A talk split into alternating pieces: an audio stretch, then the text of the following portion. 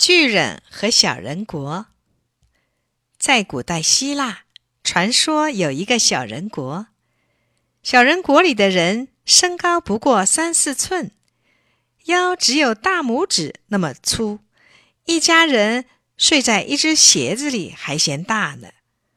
可别看他们人小，却非常热爱自己的国家。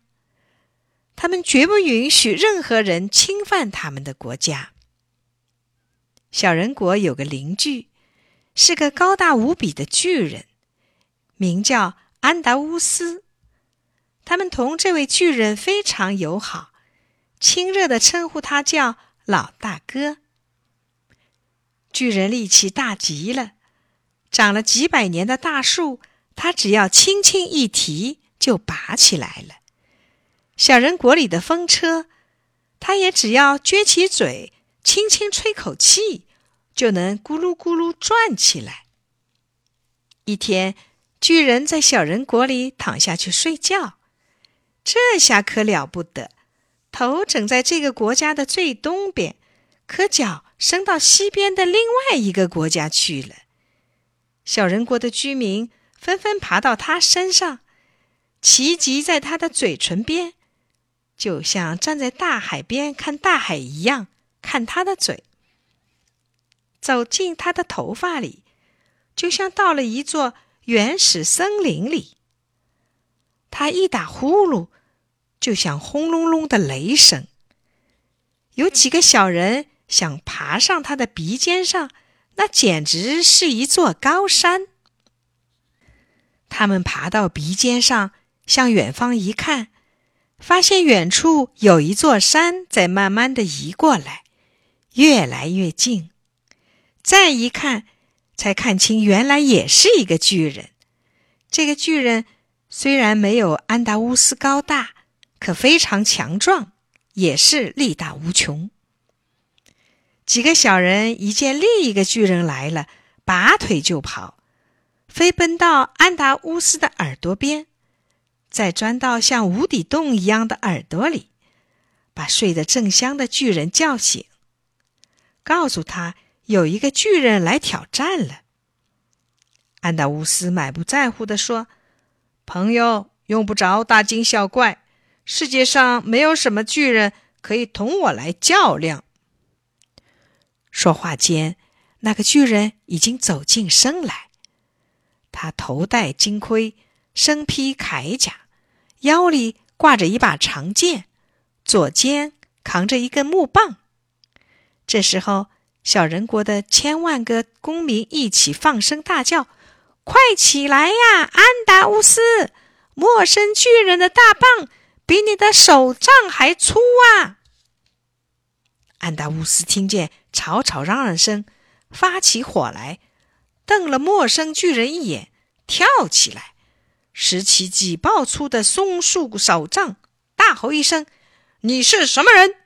敢来侵犯别国的领土，请报上名字来，要不我就要用这根手杖来敲你的脑袋了。陌生巨人说：“我是大力神，我路过这里，离开前先得让你知道一点我的厉害。”说完，就举起大棒向安达乌斯打去。安达乌斯也举起松树手杖劈去。一下就把大力神打倒在地，接着他发出了一阵胜利的狂笑。可笑声没完，大力神已经跳起来，在他的后脑勺打了一棒。安达乌斯也倒在地上了。一倒地，他站起来后力气更大了。刚站好，他又抡起手杖，使出全身力气向大力神猛打过去。大力神一闪，他扑了个空，手杖戳进地里，一时爬不出来。大力神看到这情形，把大棒也扔到一边，双手叉腰问：“我还不知道你的名字呢，敢告诉我吗？”安达乌斯说：“怎么，你连大名鼎鼎的安达乌斯也不认识？”大力神一听是安达乌斯。不由吃了一惊，原来他遇上的是大地之子。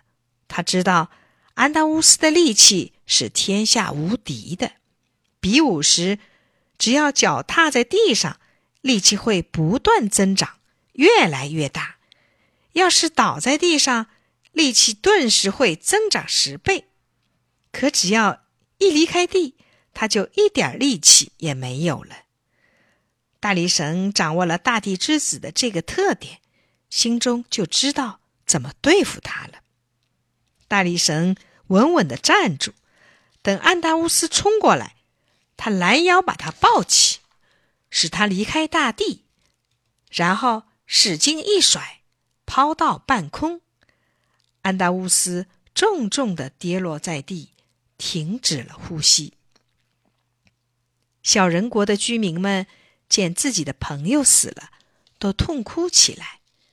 可大力神比武累了，躺在地上睡着了，一点儿没有听到他们的哭声。小人国的公民马上集队，拿起武器去向大力神报仇。他们用火点着了大力神的头发，两万名弓箭手一起开弓。大力神醒来。马上向他们道歉，说明自己是无意之中闯了祸。小人国的居民说：“那就请离开这里，以后再也不要侵犯我们的国家。”大力神赶紧离开了小人国，因为小人国的公民这样勇敢，他们的后代一直传到今天，国家也再没有受到过侵犯。